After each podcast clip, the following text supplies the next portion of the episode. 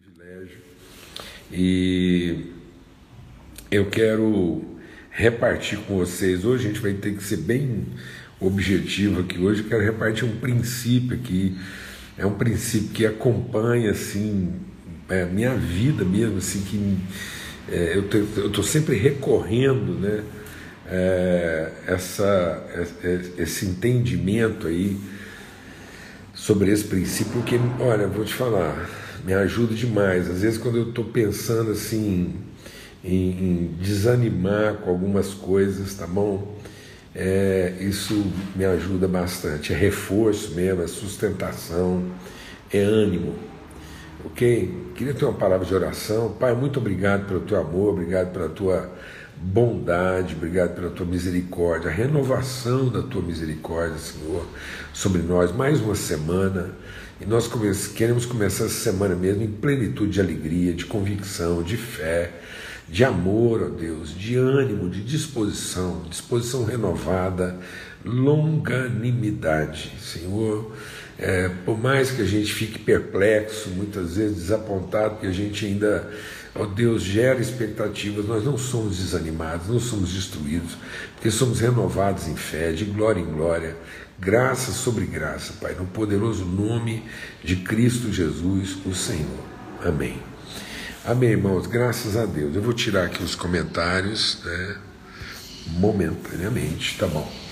E nós estamos com um pouquinho de dificuldade na claridade por causa do ambiente que eu estou aqui, mas acho que passa, né?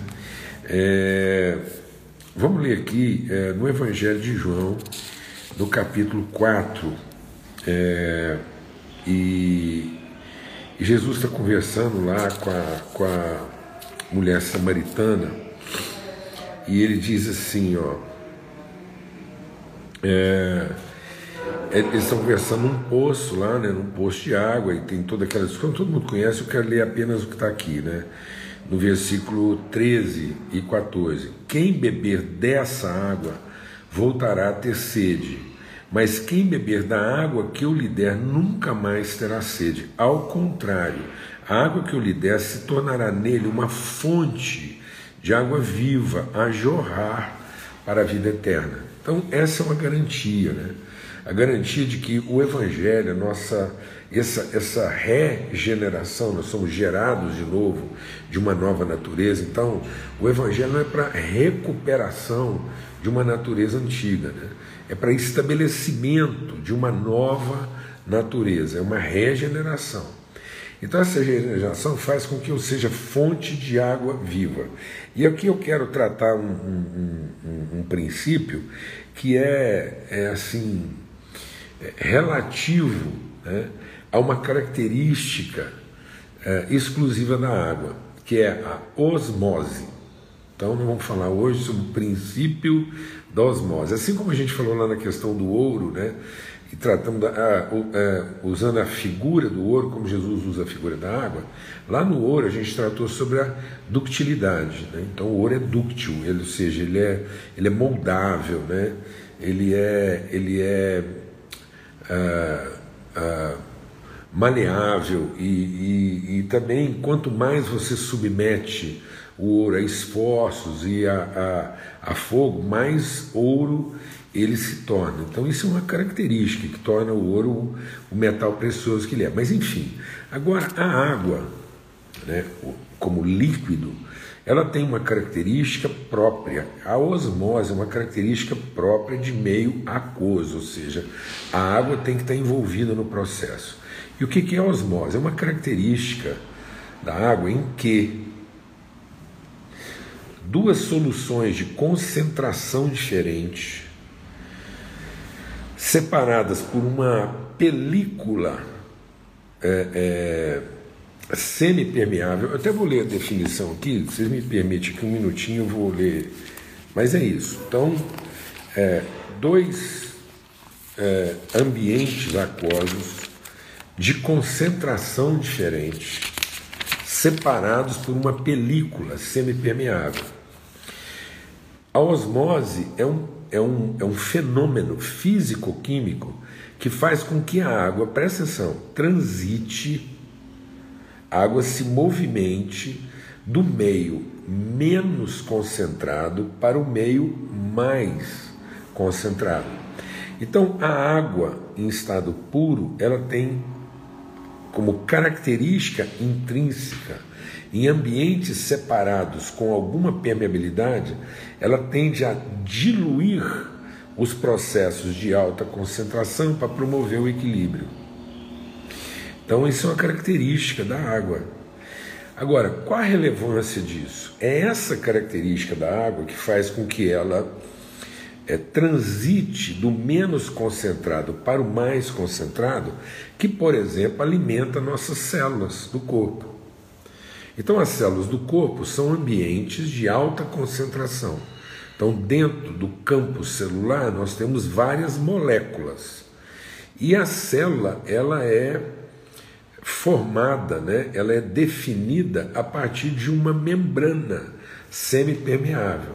Então, quando o sangue, que também é uma solução aquosa, passa pela parede da célula, o sangue, que é um meio menos concentrado tende a naturalmente penetrar a parede da célula, levando os nutrientes para a célula e diluindo aquele ambiente concentrado.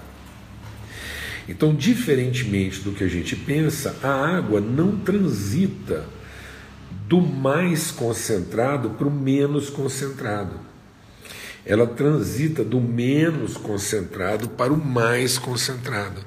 Ela tem a capacidade de diluir. Então, ao contrário do que às vezes a gente pensa e a forma como a gente se comporta, nós temos a tendência de querer nos proteger daquilo que pode nos contaminar, em lugar de purificar aquilo que está contaminado. Então, de acordo com o princípio da osmose, nós não tínhamos que ficar preocupados em nos defender ou defender um ambiente mais puro, mas entender que, pelo princípio da osmose, existe um, um movimento, um deslocamento natural, intrínseco da água, de diluir o ambiente concentrado.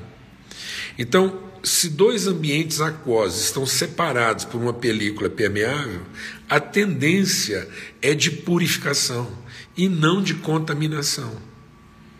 O trânsito não será do mais contaminado, mais concentrado, para o menos concentrado, menos contaminado. O trânsito natural será do mais puro, do menos concentrado, para o mais concentrado. Meu Deus do céu! Isso é libertador para a nossa vida, porque nós, além da gente não permitir a permeabilidade, então o que a gente está fazendo? Nós estamos criando paredes impermeáveis, nós estamos impedindo as relações, nós estamos obstaculando as relações com medo. Então, os, deixa Deus ministrar o nosso coração. Onde eu tenho um exemplo prático disso? Os discípulos, assim que Jesus foi morto lá, estava morto, enterrado, os discípulos, com medo dos judeus, fecharam as portas então a Bíblia diz que Jesus foi encontrar com eles no final do dia e eles estavam reunidos com as portas trancadas. Então o que, que era a ideia do judeu? Para proteger a nossa pureza, nós vamos ter que lacrar a parede. Então eles foram lá e impediram, pensando que estavam impedindo a permeabilidade. Mas como Jesus é a água viva, então você pensa bem, os discípulos estavam com medo de agora sofrerem o dano da contaminação. Mas Jesus, ressurreto, permeia aquilo que os discípulos pensavam que ia impedir, que ia obstacular, que seria uma condição de impermeabilidade, Jesus encontrou passagem no nosso impermeável para diluir nossa concentração, para purificar a nossa vida. Então ele entra dentro daquela sala e dilui, e purifica, e santifica, e faz com que aqueles discípulos agora permeiem outros ambientes. Ele diz assim como eu fui enviado, agora eu envio vocês. Então o que nós estamos vendo acontecer ali naquele episódio? Osmose.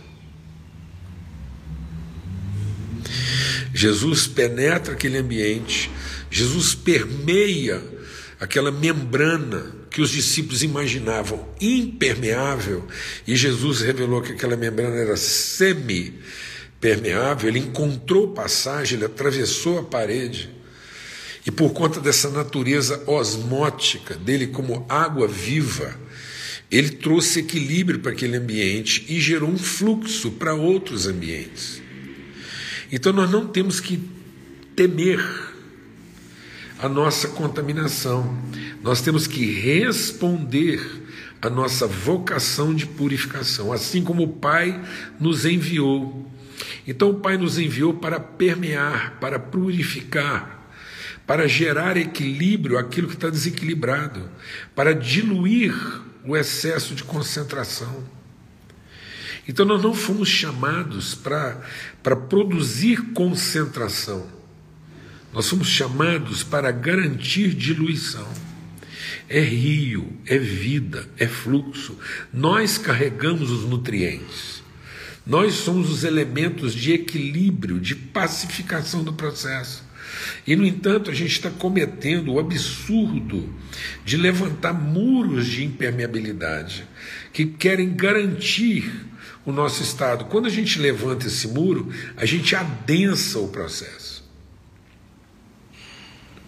A gente estratifica, então nós estamos produzindo uma estratificação.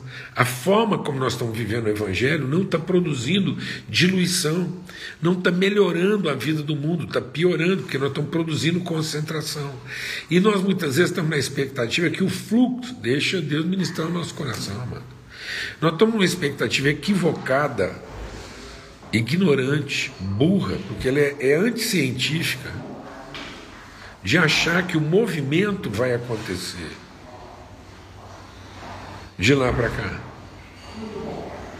Nós criamos o muro, nós criamos a parede, nós criamos os obstáculos e depois ainda queremos que o trânsito aconteça de lá para cá, sendo que o trânsito tem que acontecer daqui para lá. Nós é que temos que mover no sentido de desconcentrar, de diluir, de equilibrar, de purificar, e não de produzir ainda mais concentração.